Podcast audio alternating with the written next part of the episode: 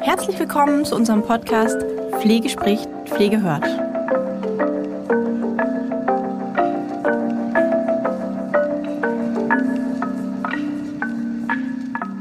Hallo und herzlich willkommen zu unserer heutigen Podcast-Folge von Pflege spricht, Pflege hört. Ich habe heute im Interview oder beziehungsweise im Gespräch, im Austausch wieder den Marc Bennerscheid. Hallo Marc, ich freue mich, Hallo. dass wir wieder sprechen. Ja, ich mich auch.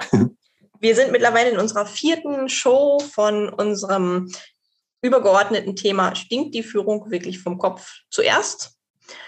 Und wir haben heute ein, ja, wir machen einen kleinen Abstecher, das hatten wir letztes Mal schon angekündigt, in den kollegialen Austausch. Aber vielleicht, ähm, Marc, stellst du dich erst nochmal vor für diejenigen, die jetzt unsere Show noch nicht gehört haben. Sehr gerne. Ja, ich bin Marc Bennerscheid. Ich bin 48. Ich lebe in Köln äh, mit meiner bunten Familie. Ich bin Krankenpfleger und ähm, seit 1994 in der Pflege. Ähm, ich habe lange Jahre auch unternehmerisch gearbeitet, also in vielen Leitungsfunktionen habe ich mich irgendwann selbstständig gemacht und habe mein Unternehmen 2018 verkauft.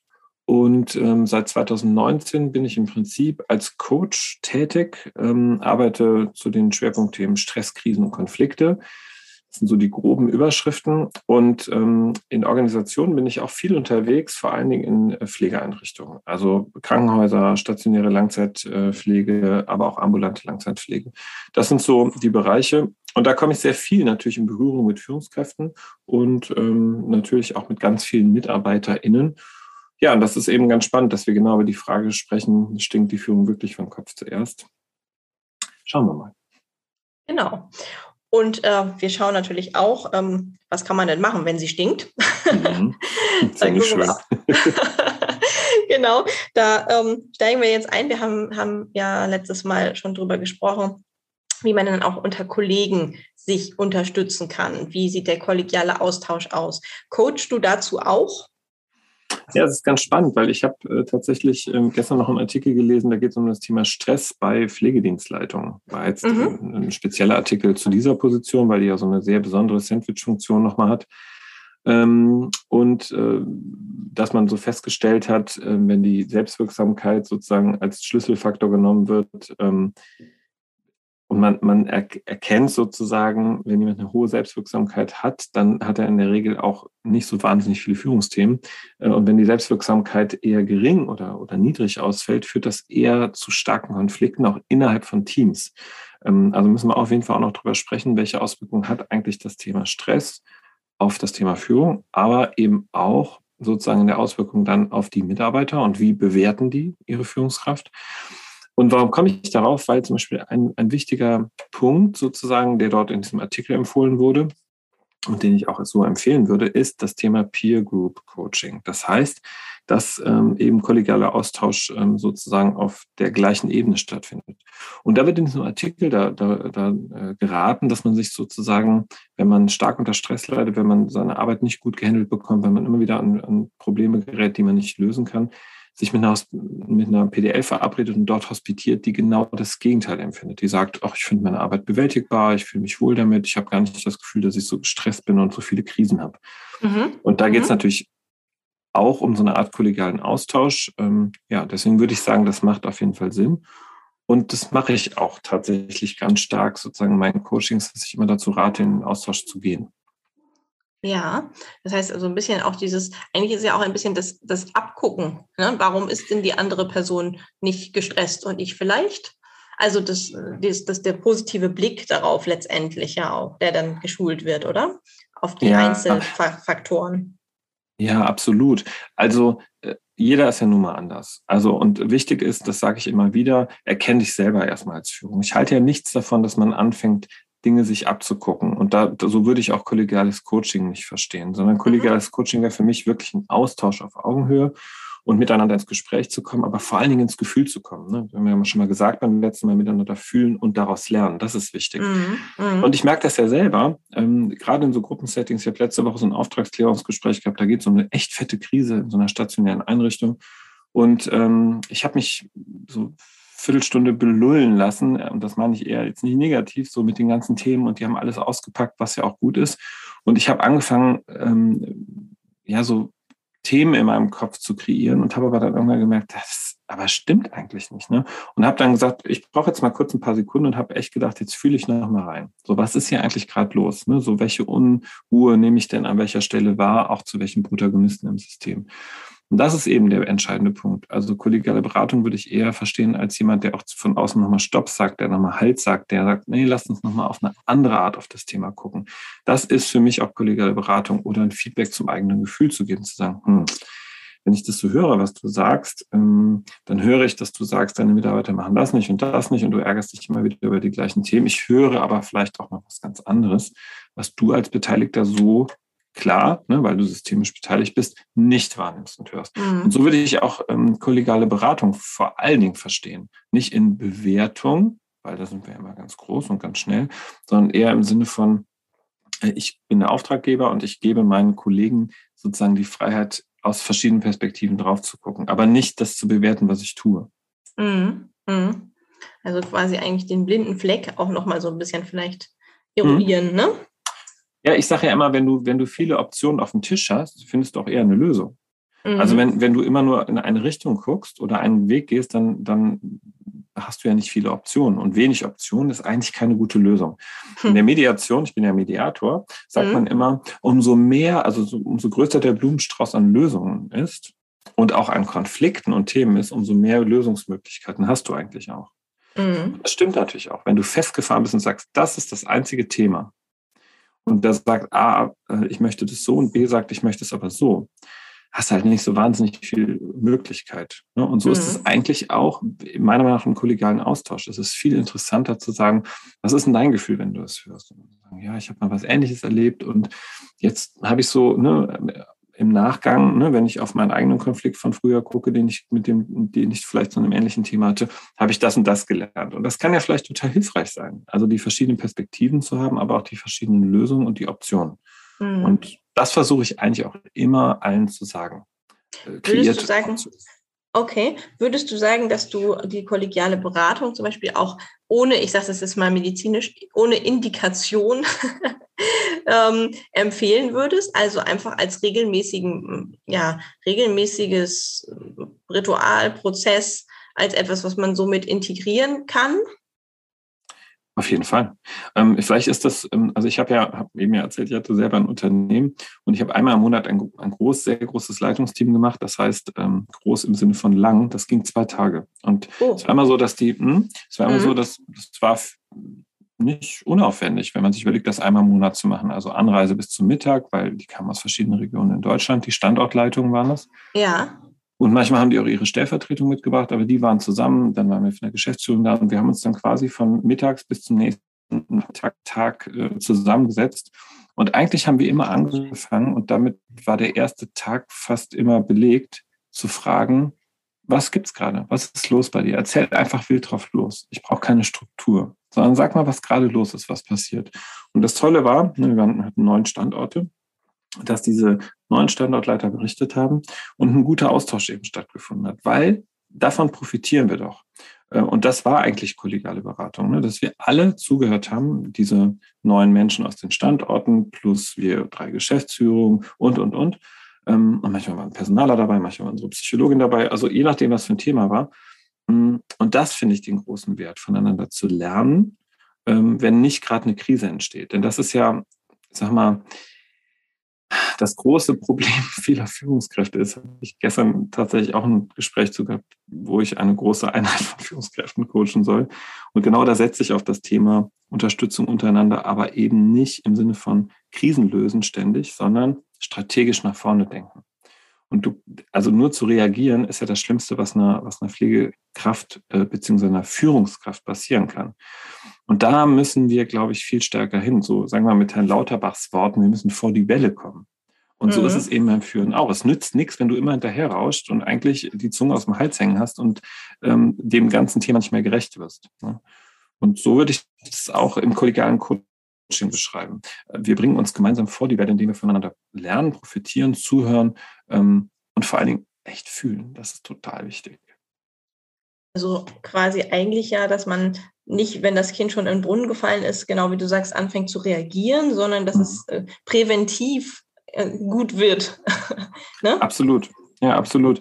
Ähm, weil man muss sich manchmal die Zeit nehmen. Also es ist so, ich gehe manchmal auch in Einrichtungen ähm, und dann frage ich so ein paar Sachen und merke, die sind gar nicht mehr richtig am Thema dran, die nehmen sich gar nicht mehr so richtig Zeit, weil ihm wirklich die Zunge im wahrsten Sinne des Wortes aus dem Hals hängt. Und dann sage ich manchmal, okay, ich komme beim nächsten Team vorbei und dann nehmen wir uns drei Stunden Zeit und dann besprechen wir einfach mal die Mitarbeiter. Nehmt euch doch mal die Zeit und lasst uns doch mal in Ruhe gucken. Wer ist denn da? Was bringen die mit? Wie läuft es in letzter Zeit? Ähm, damit die wieder ein Gespür eigentlich dafür bekommen, was ist.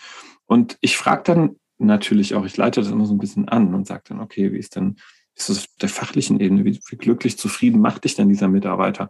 Wo merkst du denn, wie, wie seid ihr im Kontakt in der Kommunikation? Was weißt du denn von dem? Ne, wo steht der? Und auch das hat man ja festgestellt. Hm, ich habe so einen, einen, netten Talk führen dürfen mit äh, Professor Gräske, ich weiß nicht, den kennst von der Alice Salomon Hochschule, zum Thema Gratifikationskrisen. Und okay, ich wusste erst nicht, ja, ich wusste erst gar nicht, was das bedeutet. Also der Begriff war mir gar nicht so klar, aber ganz spannend. Und du glaubst gar nicht, wie sehr immer noch mh, hm, Pflegekräfte gar nicht wahrgenommen werden von den Führungskräften und eben dann auch gehen mhm. und in eine Krise geraten. Und das ist halt eine Form der Belohnung, die auch dazugehört, weil, wenn ich das mache mit diesen Führungskräften, entsteht ja Folgendes. Also ich sitze da mit zwei, drei, vier Leuten, je nachdem, wie viele das sind, und wir fangen an, über Menschen zu reden. Also ich meine das positiv. Ne? So. Ja. Das heißt, da entwickelt sich eine systemische Haltung. Und wenn wir rausgehen aus diesem Gespräch, dann passiert ja etwas. Also dann, dann ist ja etwas in, in der Pflegedienstleitung, in der Qualitätsbeauftragten, in der Einrichtungsleitung als Beispiel passiert. Und der oder die geht mit einer anderen Haltung heraus. Und mhm. das ist eigentlich das, was ich will. Ja, ich möchte die sozusagen nicht nur positiv, also auch dazu ja. animieren zu sagen, nimm diesen Mitarbeiter jetzt mal wirklich zu dir und sag, stopp, das geht so nicht weiter. Wir ja. führen jetzt das fünfte Gespräch zwischen Tür und Angel, jetzt mache ich es mal formaler. Ja? ja. Und dazu, das meine ich halt damit. Also es braucht viel mehr Strategie und ich glaube, wenn du das ähm, fest einrichtest, so wie du es gerade gesagt hast, und sagst, okay, wir machen eine kollegiale Beratung, wir haben ein Leitungsteam im Monat, äh, wo wir uns sozusagen gegenseitig erstmal sagen, wo stehen wir? Was machen wir eigentlich gerade? Und nicht formal sondern wo stehe ich denn und wo merke ich, dass ich Baustellen habe und wo komme ich gerade nicht weiter und wo brauche ich Hilfe. Und das halte ich eigentlich für das Beste, was dir passieren kann. Mhm. So, wir haben das ja in einer der anderen Folgen schon mal gesagt, dass es eben nicht immer nur so, ähm, so weich sein kann, sondern dass es eben auch manchmal provokant sein muss oder eben auch mal ganz klare Worte gefunden werden müssen, um auch mhm. bestimmte mhm. Emotionen sozusagen rauszubringen, damit wieder was fließen kann. Ne? Mhm, absolut. Ich bin, großer, ja. ja. ich bin großer Freund von, von Klarheit. Also das ist ein, mir ein sehr, sehr wichtiges Anliegen. Und viele verwechseln das so mit Schroffheit oder ähm, äh, Brutalität fast. Ja, also Klarheit denken viele heißen Machtwort sprechen. Das meine ich gar nicht, sondern ähm, Klarheit bedeutet ja auch, mich klar auszudrücken über meine Gefühle. Ja. Ich, ich, ich bin zum Beispiel also ich würde sagen, das mache ich fast in jedem Coaching mit Teams, mit Führungskräften, also egal auf welcher Ebene. Ich bin wirklich ein, ein bekennender, ich hole, ich hole mir ein Okay ein, Freund. Ja. Und ähm, ich weiß nicht, ob ich das schon mal beim letzten Mal erzählt habe. Also ich versuche die immer zu animieren und zu sagen, wenn dich etwas stört, dann ist es schwer, das rückzumelden. Und das ist es aber auch als Führungskraft, das muss man ja sagen, weil du immer Sorge haben musst, wie reagiert der Mensch, wird der motzig, geht er vielleicht ins Krank und so weiter. Ja, diese ganzen ehrlichen Befürchtungen, die es ja auch gibt. Aber man kann es auch anders einleiten. Und ich versuche denen immer zu sagen, geh doch mal zu deinem Kollegen und frag ihn oder sie, darf ich dir eine Rückmeldung geben? Darf ich dir eine Frage stellen? Alleine diese erste Frage, in der ich mir das Okay hole, öffnet diesen Menschen schon auf eine ganz andere Art und Weise. Ich mache das dann auch immer vor und dann nicken die immer. Ne? Wenn ich sage, äh, Jasmin, darf ich dir eine Rückmeldung? Dann nickt die schon. Ne? aber genau das ist sozusagen der Effekt, der entsteht, wenn du das in echt machst. Mhm. Und, ähm, und dann kann man mit einer Ich-Botschaft weitermachen und sagen, ich merke, ich komme damit nicht gut klar, wie wir gerade miteinander arbeiten und ich würde mir so sehr wünschen, dass. Können wir darüber reden? Ja. Und dann hast du ein total, also dann bist du auf einer ganz anderen Ebene, als dahin zu gehen und zu sagen, boah, Jasmin, mich nervt es total, wie wir miteinander arbeiten, ich habe da keinen Bock mehr drauf. Im Schle also in einem ganz mhm. schlechtesten Fall sage ich gar nichts und die Stimmung wird immer schlechter. Und ähm, ich übe das dann auch tatsächlich manchmal. Ne? Also ich habe letztens eine Mediation gemacht in einem Team einer Tagespflege, ja. ähm, die echt also da war's, da ging es echt zur Sache. Ne? Das waren so sieben Stunden Mediation. Das war wirklich super. Es war ein mega Ergebnis. Ich habe jetzt noch den Geschäftsführer gesprochen und gesagt, was hast du da mit denen gemacht? ich so, nix. Ich habe die einfach was reden hast du lassen. Gemacht? ja, ich habe die reden lassen. Ich habe irgendwann gesagt, so und jetzt die nächste halbe Stunde machen wir einen Rundgang. Ihr dürft euch frei bewegen. Ja, macht was ihr wollt. Äh, greift euch Menschen, denen ihr immer schon mal was sagen wolltet, was in den letzten Monaten aufgestaut ist und fragt sie vorher. Fragt sie vorher, darf ich dir eine Rückmeldung geben? Dann haben die mich alle angeguckt nach dem Motto, oh nein, muss das jetzt sein? So, ja, muss jetzt leider sein. Aber es wurde gesprochen. Aus der halben Stunde wurden anderthalb Stunden. Ich habe das auch völlig laufen lassen, war mir auch total egal. Ich dachte, ja gut, ist doch jetzt dran. Ne? Wenn die reden, dann reden sie. Das ist doch das, was man will. Ja? Mhm. Und es war ein extrem bereinigender Prozess. Und es ist so simpel manchmal. Und so ist es eben auch mit der kollegialen Beratung sie zu installieren, ist besser, als immer zu warten, bis was hochkommt, so wie du es gerade gesagt hast. Mhm. Und deswegen sage ich immer auch in den Coachings, gerade auf Führungsebene, macht feste Strukturen eurer Besprechung. Für mich gehört in eine gute Besprechung auch eine, ja, ich will es jetzt nicht zu, ähm, zu esoterisch formulieren, aber es gehört eine Gefühlsrunde dazu, meiner Meinung nach. Ja, eine Befindlichkeitsrunde nennen das ja viele. Ähm, darum geht es mir gar nicht, sondern ich möchte einfach nur, dass jeder reden kann über das, was ihn betrifft, was ihn, was ihn beschäftigt, äh, wo es auch was gibt, was ihn nervt. Ähm, also auch sowas sagen zu können. Worüber bin ich gerade total genervt? Mhm. Und da sind ja nun mal auch Emotionen ein Thema. Ne? Also da staut sich ja häufig, ist ja das, das, was sich aufstaut, dass man eben doch nicht der Kollegin sagen mag, äh, das und das, ja, oder dass es eben doch irgendwie keinen Platz findet in, an vielen Stellen und dann kommt das alles dann doch nochmal extrem hoch, ne? Das ist das Thema. Äh, ja. Lisa, das ist, also ich sage mal, wenn die Emotion gestört ist, kannst du die Sachebene vergessen. Ja. Das ist ja, das ist ja, das weiß man ja auch. Ja. Und, und so wirkt es sich leider eben auch auf Arbeitsergebnisse aus. Also die Qualität wird vermutlich auch schlechter, wenn die Zusammenarbeit nicht funktioniert auf einer emotionalen Ebene. Jetzt muss ich mal, darf, hm? ich, darf ich eine, eine, provokante Frage stellen? Hm? Ähm, also vielleicht, vielleicht eine, die, na, wo man vielleicht ins Pauschalisieren kommt oder so, aber die ich einfach, ähm, die mir immer wieder auffällt zum Thema Führung Frauen, Führung Männer. Mhm. Jetzt kommt. Nein, ich möchte da jetzt gar nicht irgendwelche, irgendwelche Wunden, äh, ja, oder, oder die Leute da irgendwie völlig vor den Kopf stoßen, aber bestimmte Sachen fallen mir einfach immer wieder auf. Also das, das ist bestimmt auch nicht überall so, aber es ist häufig so, dass ich, ich empfinde das, oder habe es schon häufig mal sehr anstrengend empfunden in einem rein Führungsfrauenteam, ja. Mhm. Ähm, ebenso, finde ich, fehlt manchmal was in einem reinen Führungsmännerteam. Also, weil mhm. es hat ja nun mal beide Energien, ja. Und letztendlich, jetzt sind wir auch ein bisschen esoterisch oder ich jetzt, ja, haben wir ja auch alle in uns irgendwie weibliche und männliche Parts und Energien. Und mhm. das ist mhm. ja auch gut so, ja. Da kommt es ja immer darauf an, wie man das auch in Balance hat. Und was mir halt immer wieder auffällt, ist, dass in, in so ganz straighten Männerführungsteams eben bestimmte Dinge vielleicht dann den, den Raum nicht zwingend haben. Also, dass es da eben häufig darum geht, dass es nach außen außen besten, ja, dass es nach außen besser funktionieren soll, ja, und man diese kleinen, kleinen Sachen vielleicht nicht so gerne anguckt oder bespricht.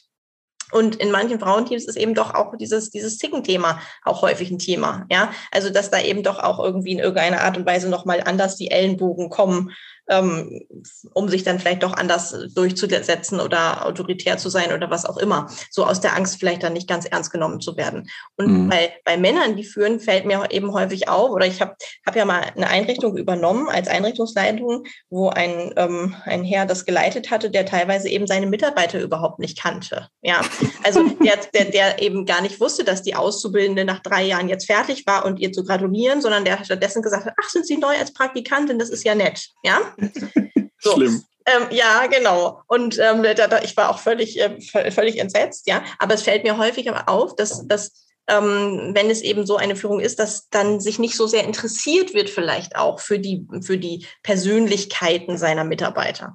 Mhm. Ist es so oder ist es ein individueller Eindruck oder mischt sich da was? Also kommt natürlich auch immer auf den Menschen drauf an, ja. Aber wir haben ja nun mal auch verschiedenste Themen in den verschiedenen Geschlechtern. Ja.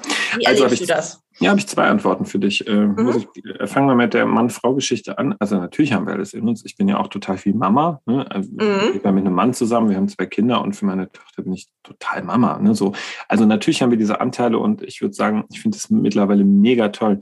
Ich habe ähm, habe in, in so eine Sendung reingeswitcht. Ich weiß gar nicht, was das war. Da hat auf jeden Fall so ein Typ gesagt, äh, der sah sehr männlich aus. Ich finde das so schön, meine weiblichen Anteile zu zeigen, auch mal ein High Heel anzuziehen und dann aber so einen total männlichen Pullover und so. Da dachte ich, wie geil das ist. Ne?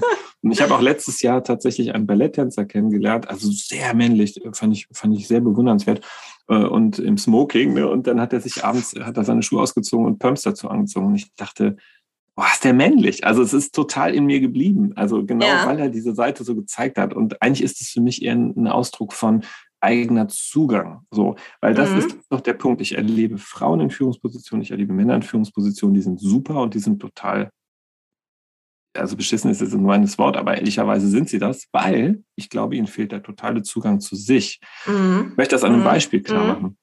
Ich habe gestern Abend eine Story gesehen von einer Frau, die ich echt gut finde, aber die, die triggert halt was in mir. So, ne? mhm. ne? Ich war mhm. total genervt.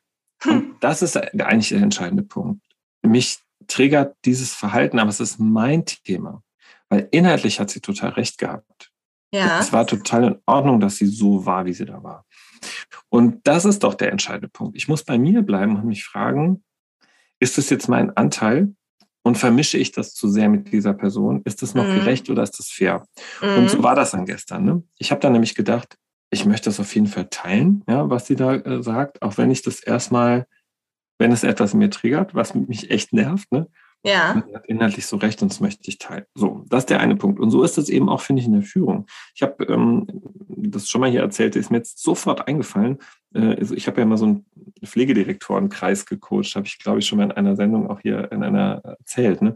Ja. Und da war eine Frau bei, und drei Männer, also, also es waren mehr Männer da, aber so drei alte Haudegen, die ja am Ende zu mir kamen, total weich waren. Am Anfang aber so der Veranstaltung irgendwie mir immer so, jung, so ein bisschen rumgemosert haben, aber danach kam so, ah, kommst auch noch aus Friesland, super, super. Ah, so, und diese Frau, Zugang ähm, klar war, ja. ja, genau, aber diese Frau zum Beispiel war von Anfang der Veranstaltung bis zum Ende extrem zu, wie ich finde. Ja. Und ähm, egal welche Lösung wir entwickelt haben, sie war eigentlich schon in ihrem Ding. Und ich glaube, dass die wirklich auch gekämpft hat. Und das war auch sichtbar. Es hat mir auch total leid getan. Und mein Impuls war die ganze Zeit, ich dachte, oh Mann, ich würde dir so wünschen, dass du, ja, dass du so einen Zugang findest. Erstmal zu der Angst, die du da, die du da hast. Ne?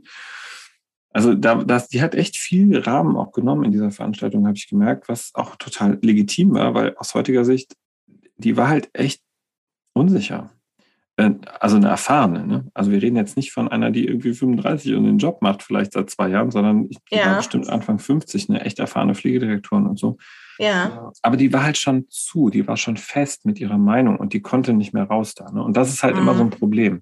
Und deswegen würde ich sagen, das kann ja bei Männern und Frauen genauso passieren. Und klar finde ich, dass Frauen auch oft echt mehr kämpfen müssen, was ich eine Katastrophe finde. Ja, also, weil das für mich überhaupt keinen Grund gibt, dass sie das tun müssen. Ich habe immer total gemischt. Und mhm. ich habe eigentlich mhm. einen höheren Frauenanteil gehabt als Männer. Okay. Ähm, weil ich mit Männern eher tatsächlich in der Führungsposition Probleme hatte, mhm. weil die genau diese weiche Seite von sich nicht aufmachen wollten. Ne? Also die, die dann immer eher so, ja, muss man halt jetzt mal was, da muss man halt jetzt mal so. Und wo ich immer denke, nee, muss man gar nicht. Du musst genau, das, das, so. das meinte ich, das meinte ich vorhin auch, als ich gesagt habe, so dieses, manchmal fehlt mir da so ein bisschen das Interesse ähm, von manchen, also von, von, manchen männlichen Führungskräften auch an ihren Mitarbeitern im Sinne von nicht irgendwie, man muss jetzt das und ich mache jetzt und fertig, ja, sondern ja. wirklich auch die Leute mit einzubeziehen und, und zu sagen, okay, also, oder das Verständnis zu denken, okay, ein Team funktioniert wirklich, wirklich richtig gut, wenn es auch eben mitentscheiden darf, wenn es äh, ja mhm. bestimmt natürlich eine Richtung bekommt, aber wenn es irgendwie auch äh, sich, sich äußern darf, wenn es gehört wird, wenn man auch als einzelner Mitarbeiter gesehen fühlt. Und ähm, das habe ich eben häufig erlebt, dass das äh, so bei ja, ich will jetzt wirklich nicht da irgendwie, aber ne, bei älteren Führungskräften, älteren männlichen mhm. Führungskräften, die ich schon erlebt habe, war das äh, gerne mal ein Problem also wie gesagt, ich glaube, es gibt so, es gibt diese und diese Seite und äh, ich glaube, also es hat nichts damit zu tun, dass sie sich nicht dafür interessieren wollen, was mein Gegenüber macht. Ich glaube, es passt nicht in ihre Gefühls- und Lebenswelt, weil das ja. ist anstrengend, weil du musst ja, halt genau. mit dir anfangen. Ne? Und ja, das ist genau. der Punkt, den du wahrscheinlich meinst. Ja, genau, und, den meine ich. Ähm, genau den meine ich. Das trifft es genau, was du sagst. Genau. Aber das Führung ist halt rein. anstrengend. Ja, ja genau. genau. So, ja. Ich habe mal in einem Führungskreis gearbeitet. Ähm, das kann ich jetzt, glaube ich, so sagen, weil diese Menschen sind dort nicht mehr in, in dieser Holding, in die ich verkauft habe. Und ich bin da total angeeckt, weil ich war plötzlich mit Managern zusammen und die wollten skalieren. Ja. Und ich habe da mit Männern mich gestritten und habe gesagt, was erzählst du da? Also zum einen hat das gar nichts mit der Welt zu tun, die da draußen ist, sondern du machst das doch nur, damit du es besser führen kannst. Ja. Aber das hat doch gar nichts damit zu tun, was diese Menschen brauchen. Da haben wir jetzt echt wahnsinnig auch gefetzt. Ähm, und so ist das halt, glaube ich, schon oft. Das, glaube ich, kann auch bei Frauen passieren. Also ich weiß nicht, ob man so geschlechtsspezifisch unterscheiden kann. Ich glaube, erstmal ist wichtig, eine Führungskraft muss den eigenen Zugang zu sich finden. Ja. Und dann, wenn sie bereit ist, auch zu überlegen, wo sind meine Anteile, wo sind die anderen Anteile und sich zu offenbaren. Ne? Ähm, auch das ist etwas, ähm, was echt ganz spannend ist. Also diese Mediation in dieser Tagespflege, von der ich eben erzählt, das fällt mir nicht gerade ein. Da war die Führungskraft tatsächlich ähm, die hatte ein Bild, wie sie glaubt, dass eine Führung funktionieren muss und dass das nichts mit Emotionen zu tun hat. Mhm. Und das war echt mega, weil als der Geschäftsführer, was hast du mit der gemacht? ich ich habe wirklich nur mit ihr gesprochen und gesagt, naja, aber das ist nicht die Welt, in der du dich bewegst. Ja, die Welt ja. ist voller Gefühle und, ja. ähm, und das haben wir einfach besprochen und dann haben wir auch so ein bisschen ähm, also mentales Coaching gemacht, ne, weil da so ein paar, manchmal ja so ein paar Sachen einfach aufgelöst werden müssen, auch im Kopf. Und und dann war sie ganz entspannt damit, weil ich finde immer die Frage wichtig, was ist der schlimmste Fall, der passieren kann? Da habe ich, glaube ich, schon mal gefragt. Und, und die Frage ist oft extrem beruhigend für alle, weil sie sagen, ja, okay, was ist eigentlich das Schlimmste? Hm. Ja. Also Worst Case sozusagen. Ja, absolut, ne? Und mhm. dann relativiert sich echt auch ganz viel. Und also insofern würde ich sagen, ähm, das ist die Welt, mit der wir es so zu tun haben. Und wir müssen bereit sein, uns darauf einzulassen. Also als, ähm, als, als Führungskraft. Mensch letztendlich genau. auch. Ne? Ja, weil unserer das, Verantwortung. Da, weil da, damit hast du, eigentlich hast du das eben schon aufgelöst, dieses Mann-Frau-Thema, indem du das nämlich äh, so schön beschrieben hast, weil ähm, letztendlich ähm, mit den weiblichen und männlichen Anteilen ne, äh, ist es hm. dann ja sozusagen so, dass man einfach als Mensch da mit sich in Balance sein muss. Weil ja. dann hat man die entsprechenden Anteile ja sozusagen so, dass man sie auch nutzen kann. Absolut. Und getriggert werden tut man ja immer mal. Und wie du das erzählt hast mit deiner ähm, Story da gestern, dass man eben dann, wenn man einen kleinen Moment innehält und dann versteht, okay, ähm, das ähm, triggert jetzt äh, mich aus einem bestimmten Grund, dann hat man ja auch einen Abstand dazu, der einen auch wieder ja anders sehen lässt. Ne? Mhm. Mhm.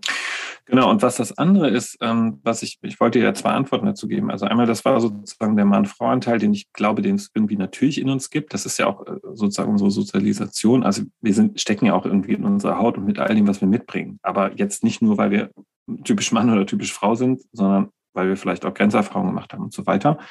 Der andere Teil ist aber, und das wollte ich noch sagen, da komme ich wieder auf den, den Johannes Greske zurück in, in dem Gespräch mit ihm der sagte, und das ist, ich meine, eigentlich ist das total klar, aber als er das gesagt hat, dachte ich, ach so, stimmt ja, habe ich ja total vergessen. Wir denken halt in Funktion, in Dienstplan. Und deswegen führen wir auch total funktional und mechanisch. Wir wollen halt, dass unsere Mitarbeiter funktionieren. Und ähm, das System darf keine Störung mehr haben, weil es natürlich auch total fragil ist. Es ist ja auch echt sehr anfällig, aber leider führt diese funktionale Betrachtung auch dazu, dass wir nicht den Mensch sehen, sondern der ist sozusagen ein Teil des Dienstplans in einer Zeile und einer Spalte. Mhm. Und das finde ich also wirklich eine, eine wichtige Erkenntnis nochmal für mich, äh, weil sie eben auch viel verändern kann in meinem Verhalten. Mhm. Ne, also sehe ich jetzt, also das ist hart, aber sehe ich diesen Menschen oder sehe ich den als Teil meines Dienstplans? Jetzt habe ich, da fällt mir wieder so, ich habe ja letztes Mal schon meine Unterrichtsbeispiele immer gebracht und in der Pädagogik heißt es ja tatsächlich, oder wenn, wenn man das ähm, eng so sieht, dass ähm, Störungen haben Vorrang. Ja, ähm, ja. das lernst du ja, wenn du Pädagogik studierst, dass du, dass du letztendlich dann schon auch in irgendeiner Art und Weise dann darauf eingehst, wenn irgendwas an Störung da ist. Und wenn ich sie ignoriere oder wenn ich darüber weggehe oder wenn ich autoritär versuche, das ähm, zu machen, das klappt halt nicht. Sondern mhm. ich, ich muss halt dann die Spalte aus dem Dienstplan, in dem Fall dann den Schüler, Schüler aus dem Klassenzimmer, der stört oder der eine Störung hat, den muss ich dann eben doch mal ein Momentchen irgendwie angucken damit genau, das, das, Gesamtgefüge ja wieder funktioniert. Und letztendlich ist dieses Bild mit dem Dienstplan ja dann das gleiche. Ja? Das Gesamtgefüge funktioniert nur, wenn der Einzelne im Dienstplan ähm, irgendwie auch gesehen wird.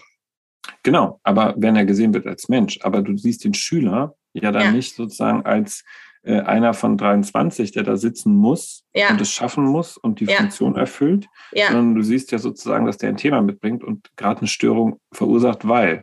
Genau. Ich will damit jetzt nicht äh, animieren dazu, jeden Stör Störenfried auszuhalten und zu ertragen, aber die Störung wahrzunehmen, so wie du sagst, als Führungskraft ist meine verdammte Aufgabe. So ist das leider, ja. Also das ist Führung. Ja. Ähm, Führung ist ja nicht, und das ist leider auch ein Problem. Also ich habe viele Führungskräfte erlebt, die fanden das so wahnsinnig spannend und die wollten immer unbedingt den Dienstplan schreiben. Mhm. Kennst du das? Das ist total ja, kenn spannend. Ich. Kenn ich. Das ist nämlich das Machtinstrument ja. pur. Und ja. ich habe immer gedacht, bis du das Ding schreibst, hast du erstmal was anderes zu lernen. Das ist doch absurd, weil das ist am Ende nur ähm, es ist nur ein Dienstplan. Ja, das so, stimmt. Ja. Ne? Und ich hab, bin ja dazu übergegangen, ich habe ja meine Teams das selber schreiben lassen. Mhm, habe ich auf meinen Wohnbereichen auch gemacht, ja. Weil ich gedacht habe, ja. ihr könnt das doch. Also macht doch euren, euren Kram, wie es euch Spaß macht. Das sind die rechtlichen Rahmenbedingungen, die müsst ihr einhalten. Und ansonsten seid ihr doch viel zufriedener, wenn ihr selber den Prozess bestimmen könnt. Und vor allen Dingen geratet ihr nicht so stark im Konflikt mit der Leitungskraft, die das Ding schreibt, weil die macht natürlich immer einen Fehler. Also mhm. ist irgendwie genau. nicht recht, ne? Weil ja. das habe ich auch gemerkt. Ich habe die Dienstplan immer zu meinen Ungunsten geschrieben. Ja, ja, genau. Mhm. Ja. Und das ist auch ein bisschen gemein. Das darf man nämlich bei der ganzen Geschichte auch nicht vergessen. Ja. Ja, also insofern sind das so zwei Aspekte, Mann, Frau. Aber eben, wie, warum betrachten wir sozusagen Menschen in der Führung anders? Ähm, und da würde ich sagen, gibt es vielleicht schon auch diese geschlechtsspezifische Betrachtung und Sozialisation, aber andererseits auch unsere funktionale Betrachtung. Und da ja, müssen wir noch viel coachen. Ne? genau. super. Ähm, da habe ich noch, ist mir eben noch die, die Frage gekommen. Wir haben ja schon über die Gefühlsebene gesprochen, die überall auch, auch einen Raum hat und einen Raum braucht und ja letztendlich ja da ist, wenn, wenn sich da was aufstaut, dann kann das andere ja auch nicht vernünftig ähm, ja, kann das andere ja nicht vernünftig geklärt werden. Wenn du Führungskräfte-Coachings machst, ähm, hast du dann eine, ja, eine Methode oder ein Werkzeug oder irgendwas, wo du mit dem Thema Gefühle gezielt arbeitest? Nee, ich habe, also, also ja, wahrscheinlich habe ich das, aber es ist jetzt nicht bewusst, sondern ich versuche eigentlich eher über die Frage ans Gefühl zu kommen. Also wenn mir Führungskräfte dann irgendwas berichten, ne, im, im Coaching-Format, ich mache ja sehr, sehr, sehr, sehr gerne Workshops, äh, mhm. wo eben schon direkt mehrere da sind, weil dann teilt man einfach viel stärker die Themen. Da sind wir wieder beim kollegialen Beratungsaspekt. Aber egal ob jetzt im Workshop oder auch alleine, ich frage dann tatsächlich nach dem Gefühl. Also ich frage die ja manchmal auch körperlich, ne? wenn die erzählen und so, dann sage ich, okay, und wo fühlst du das? Und dann gucken die mich an und sagen, äh, was, wie fühlen? ne? Sondern, ja, meine ich jetzt ernst. Also wenn du darüber nachdenkst, was löst das für ein Gefühl in dir aus? Uff, mhm. Dann sind die erstmal total überfordert. Ne? Dann helfe ich manchmal, weil es ist eigentlich relativ klar. Also wenn du auf die Mimik der Leute achtest, ist es relativ klar, ob da Wut oder sonst was hochkommt. Ähm, Wut ist im Übrigen ganz oft da und Wut hat ja was mit dem Thema Gerechtigkeit zu tun, wie wir wissen. Ja. Und dann kommen die Leute ganz oft schnell mit an die Lösung und dann können die das auch zulassen, Wut zu haben. Weil ich versuche natürlich, also warum arbeite ich mit Gefühlen? Ich versuche die natürlich vorzubereiten auf das Gespräch. Ich habe ja eben schon mal gesagt, ne, auch als Führungskraft kann man den Leuten das Gespräch beginnen und sagen, ich würde ganz gerne mit dir ein kurzes Gespräch führen. Mir ist wichtig, dir was rückzumelden. So. Und wenn man sich das okay auch vom Mitarbeiter einholt, tut das nicht weh. Also man muss nicht aus so, einer, aus einem Gefühl der Hierarchie heraus sagen, ich habe das Recht, mit dir ein Gespräch zu führen. Man kann sich da auch ein Okay holen, weil dann hat man eben eine andere Offenheit. Mhm. Und wenn ich dann mein Gefühl mit einbringe und sage, ich habe gemerkt, dass ich wütend werde ähm, und ich will das nicht, weil ich glaube, es macht keinen Sinn. Ich möchte mit dir gut zusammenarbeiten können. Und ähm, ich habe mich gefragt, wo die Wut herkommt und über seine Gefühle spricht, ähm, dann holt man meistens den anderen schon ab, weil da steckt ja ein Gefühl auf beiden Seiten. Ja, das ist ja nicht einseitig in der Regel. Also klar gibt es Leute, die verweigern ähm, Gespräche und vor allen Dingen über Gefühle, die sagen, nee, das ich nee, habe ich nicht, nee, also mir geht's nicht so, nee, das ist dein Thema, nee, nee, nee. So, dann sind die so ganz, die sind so Abwehrleute, die sind da meistens auch sehr zackig und so, so, so sehr direktiv in ihrer Sprache. Mhm. Das gibt's auch. Muss man natürlich dranbleiben. Ne? Da würde ich dann auch wieder äh, sagen, okay, wenn das dann passiert, weil die sagen, nee, das kann ich mit dem nicht machen, der, der verweigert sich dann, dann sage ich mal, ja, musst du ja nicht, musst du ja nicht dranbleiben. Du musst ja nicht in die Verweigerung gehen. Das akzeptierst du ja, indem du dann jetzt schon sagst, der wird nicht mit mir reden. Dann sag doch, guck mal, und das ist genau das, was, das ist das, was mich wütend macht. Genau das ist der Punkt, dass du in so eine Verweigerung gehst und mein Gefühl nicht ernst nimmst. Mhm. Ich würde mir das jetzt wünschen, dass wir über mein Gefühl sprechen können. Du musst ja gar nicht mit deinem Gefühl rauskommen. So, also du musst schon auch dranbleiben und da muss man natürlich auch ein bisschen üben. Ja? Aber das versuche ich eigentlich. Also ich würde sagen, das ist der Werkzeugkasten, den ich dann eher auspacke, um zu sagen, sprecht drüber. Ihr dürft das. Ihr dürft eure Gefühle sagen. Diese, diese Tagespflegeleiterin, das war nicht ganz lustig, die hat dann, das hat das Team, ich habe die dann nochmal getroffen nach der Mediation und gesagt, ah, also irgendwie ist es jetzt ganz schön komisch und uns erstmal dran gewöhnt, ne? auch mit unserer Leiterin, also Name ja. sage ich natürlich jetzt nicht, die dann irgendwann in einem Team saß und gesagt hat, ich würde gerne was mit euch besprechen. Es geht um die, hm, wir haben massive Probleme und die Probezeit läuft aus und ich würde gerne mit euch darüber sprechen, wollen wir sie gemeinsam als Team weiter tragen? Ich weiß, das ist eigentlich eine merkwürdige Frage im Team, aber ich bin mir total unsicher und ich habe Angst, eine falsche Entscheidung zu treffen. Ja, das super. war super. Es war mega, dieses Team. Äh, die mussten erst mal schlucken. Ja, genau, weil das, das ja. ist ein 100, also das ist eine 360 Grad. Das ist, das war vorher gar nicht dran zu denken. Mhm. Aber sie hat das nicht, nicht gespielt gemacht, sondern sie hat wirklich gesagt, okay, dann mache ich es halt so. Wenn ich mein Gefühl mhm. sagen soll, dann mache ich das. Und ich bin unsicher, weil ich habe Angst, dass das Team das nicht versteht und ich stehe als böse da und so. Ne?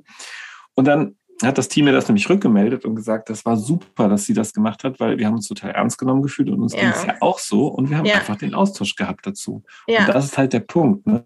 Darum geht es eigentlich. Genau, und alle konnten sich endlich entspannen. also letztendlich ja, weil, ne, weil das ist ja auch ganz viel Anspannung da drin, als Leitungskraft, das alles so mit sich auszumachen und, genau. und da irgendwie eigentlich Ängste zu haben, aber die nicht zu äußern. Das ist halt immer inkongruent, weil spüren tut man es halt mhm. sowieso meistens. Ne? Genau. Ich fand das jetzt ein sehr krasses Beispiel. Ich fand es gut für das Team, weil es sehr vertrauensvoll natürlich war und weil es natürlich sehr den Mediationsprozess gestützt hat. Ich habe dann aber auch gesagt, das fände ich jetzt eigentlich nicht auf Dauer eine gute Entscheidung, wenn Personalentscheidungen so in Riesenrunden diskutiert werden. Also das kann eigentlich nicht gut sein auf Dauer. Aber klar, wenn du in so eine vertrauensvolle, so ein vertrauensvolles Miteinander kommst, brauchst du das eigentlich auch nicht mehr an so einem Extrembeispiel. Ja, ja also ja. Das, das war wirklich gut jetzt. Ne? Und ich habe das natürlich auch sehr gestützt. Ich habe aber auch dazu eingeladen, dass in Zukunft das nicht so miteinander besprochen wird, weil du kannst ja nicht auf Dauer alle Personalentscheidungen besprechen. Das, nee, das stimmt natürlich. Geht auch ja, aus, okay. ja. Also ich finde jetzt auch aus Datenschutzgründen gibt es auch Grenzen. So, ne? ja, ja. Aber, ne, der, aber Ansatz, der Ansatz und die Idee, um damit erstmal ja, war super, war Vertrauen herzustellen, beziehungsweise letztendlich war das ja gar nicht so schlecht, weil das hat ja, ja genau den Knopf gedrückt, der jetzt dann sozusagen gefehlt hatte. Ne? Genau. Was, was, ja. Und eine Kollegin, das muss ich nur sagen, die konnte nämlich gar nicht emotional. Die hat dann immer mich angeguckt und gesagt, dann sagt die, dann sagt die, dann sagt die. Und sagt, du kannst doch ruhig ihren Namen sagen, sie sitzt neben dir.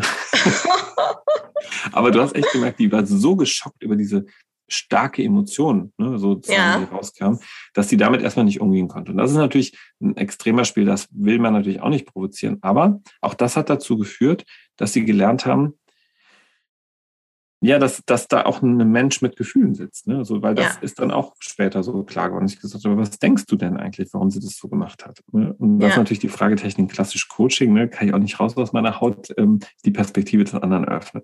Ja, ja, klar. Und da schließt sich der Kreis übrigens wieder, Lisa, sind wir nämlich schon wieder beim Thema kollegiale Beratung. Kollegiale Beratung ist eigentlich ein Perspektivenwechsel.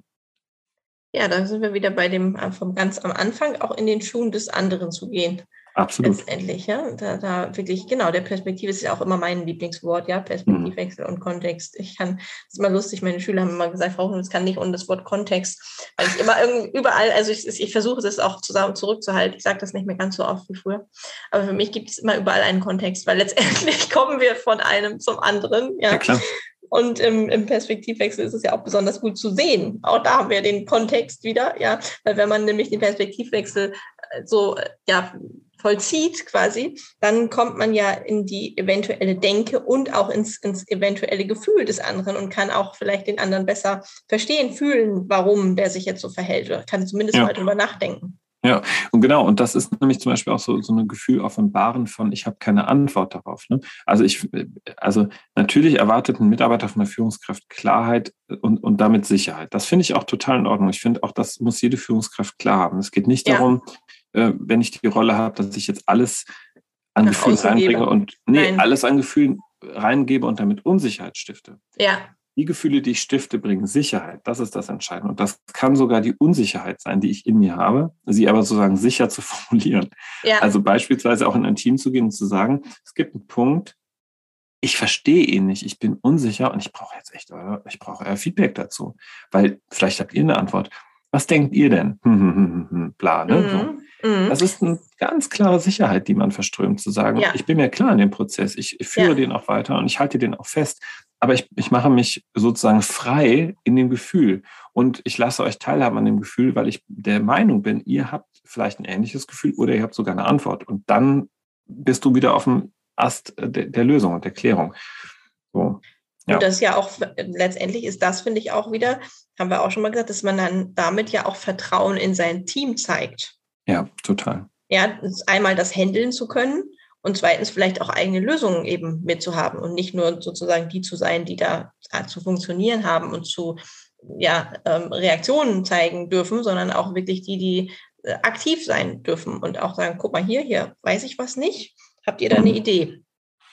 Genau, ich glaube nämlich, dass du eigentlich sozusagen über eine Unsicherheit fast mehr Schaden anrichten kannst, weil du dann zu direktiv werden könntest. Ja. Ich habe, glaube ich, im letzten Mal irgendwann schon mal dieses Beispiel gebracht von dem äh, Pflegedienstleiter einer Intensivstation, der ähm, ein Problem mit der Blisterung von Medikamenten hatte und sich einfach unsicher gefühlt hat, geht das gut?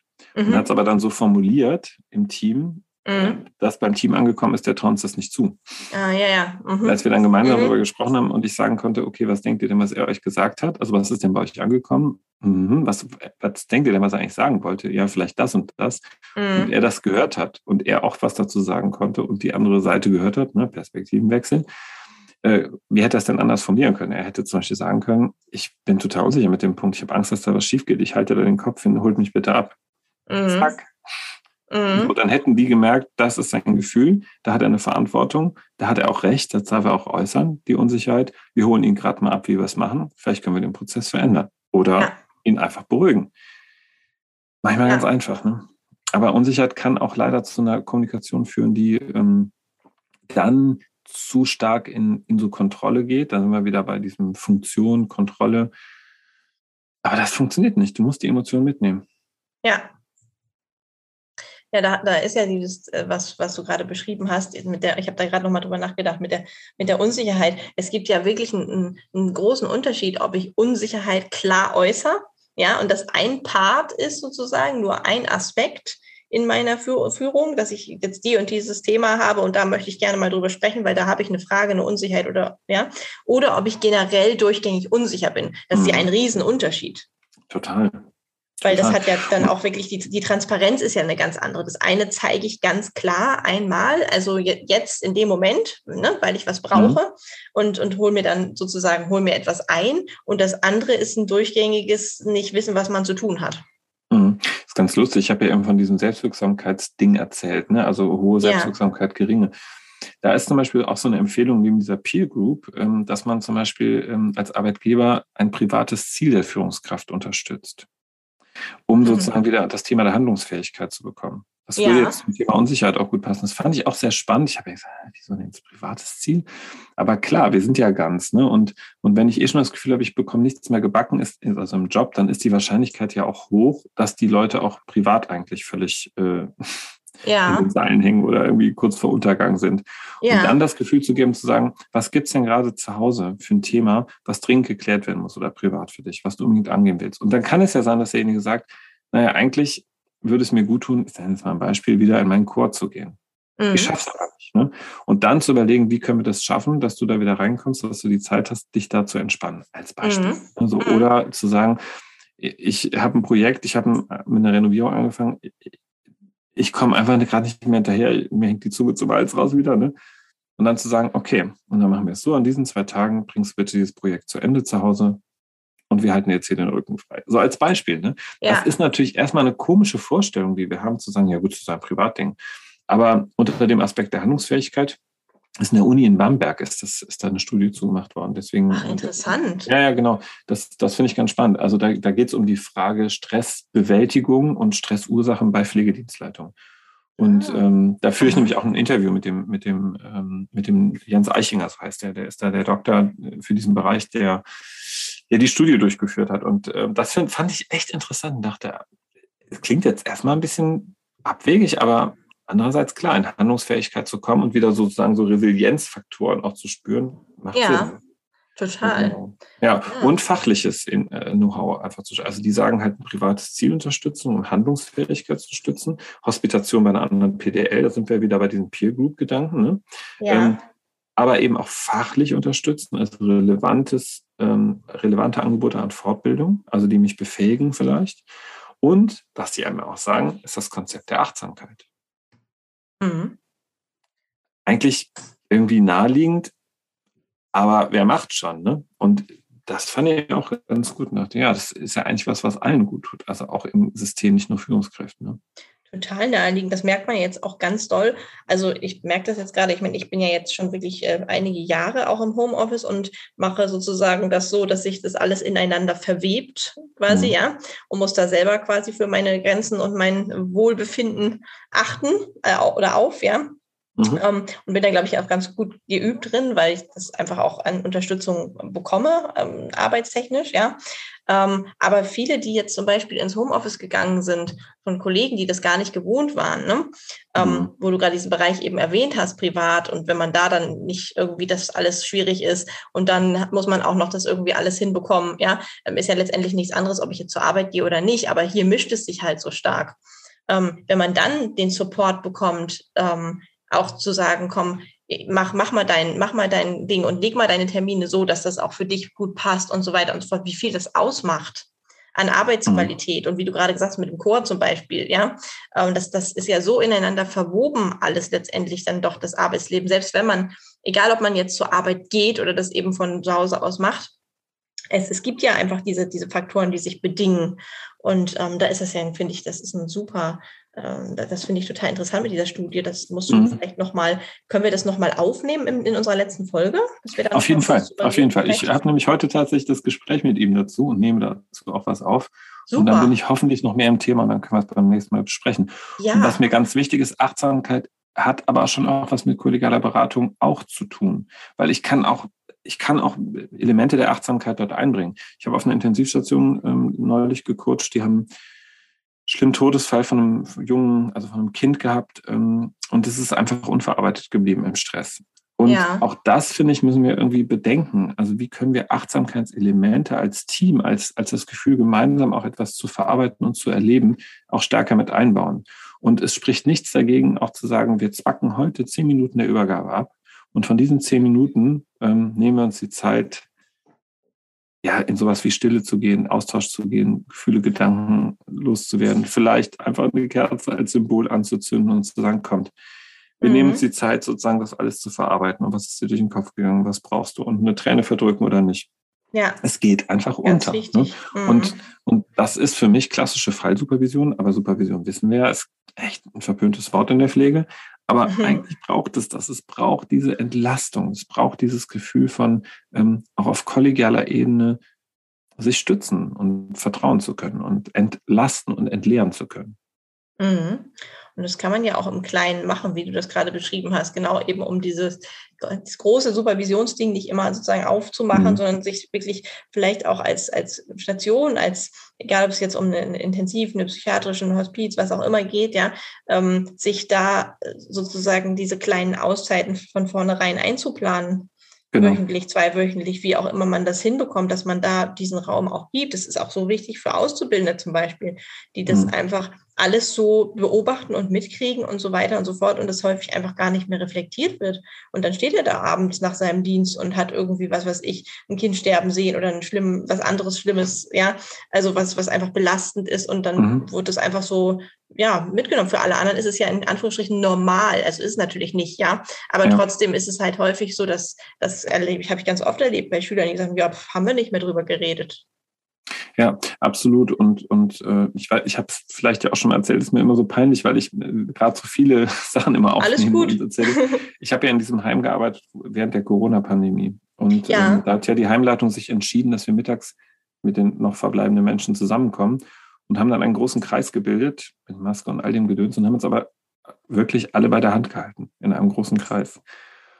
Und da wurde dann gebetet, was jetzt nicht mein Ding war, aber man hätte es auch anders nennen können. Also ich sag mal so einen energetischen, spirituellen Zugang nochmal oder einfach dieser Menschen zu gedenken, die da gestorben sind. Da sind ja jeden Tag Leute gestorben und auch eine Kollegin. Und, ähm, oh, mhm. und das war das war magisch. Das war wirklich ja. gut. Und wenn ich jetzt wieder darüber nachdenke, merke ich auch, dass ich also mir wirklich so die Tränen auch in die Augen treibt, weil das war so ein guter Moment, mittags diese zwei Minuten sich einfach festhalten, an die Menschen zu denken, die verstorben sind, Kraft rauszuschicken, so Energie an die, die in Quarantäne sind, an den Kollegen, die Leute, die in den Zimmern liegen mit Fieber und so, ne? Und du nicht weißt, überleben sie das jetzt in dieser ersten Welle. Und das ja. ist schon eine hohe Form der Achtsamkeit und des Gemeinsamen. Also es, es war echt total berührend. Und das muss man sicherlich nicht immer so machen, aber es gibt Formen, in denen wir auch dafür sorgen können, dass etwas gemeinsam geteilt wird. Und das ja, ist so auch so, wie du sagst, einfach dann Schülern zum Beispiel zu zeigen in so einem Moment, wir schaffen das zusammen. So, ja. du bist damit nicht ja. alleine. Ne? Und ja. das ist ja das Gefühl, das einfach total wichtig ist. Peer Group, kollegiale Beratung, da sind wir genau wieder beim Thema. Genau. Ja, da schließt, Ach, sich dann, da schließt sich dann jetzt sozusagen genau der Kreis oder hat sich geschlossen. Und ähm, damit sind wir tatsächlich auch bei unserer Stunde. Da würde ich da tatsächlich gerne nächstes Mal, vielleicht können wir nächstes Mal einfach noch mal eine Viertelstunde draufsetzen. damit wir okay. Mal gucken, überhaupt so viel erzählen können. Ja, definitiv, Marc. Ich bin mir ganz, ganz, ganz sicher, dass da, wieder ordentlich ähm, was kommt. Ähm, genau, ich habe auch, ich auch ein paar Gedanken jetzt auch irgendwie nochmal aufgenommen und festgehalten, die ich nächstes, nächstes Mal, das, da werde ich mir gleich nochmal aufschreiben, wenn nächstes Mal da nochmal einsteigen können. Da sind mir nämlich noch viele, viele Fragen gekommen, auch nochmal zum Thema Ignoranz. Und ähm, ja, also ich habe ganz viele Stichworte noch, die ich festhalte, die schicke ich dir auf jeden Fall nochmal. Okay. Dann können wir darüber nochmal, ähm, können wir darüber nochmal sprechen. Sehr gerne. Ja, dann ähm, bleibt uns, uns zu verabschieden für diese, für diese Folge. Wir bedanken uns bei unseren Hörern und freuen uns auch hier wieder über Feedback. Okay. Danke, Marc, wieder für deine aufschlussreichen Worte. Es hat mir Spaß gemacht, das ist schön. Mir auch. Und ja, dann hören wir und die Hörer uns noch in einer letzten Folge unserer Show. Bis zum nächsten Mal. Tschüss. Tschüss.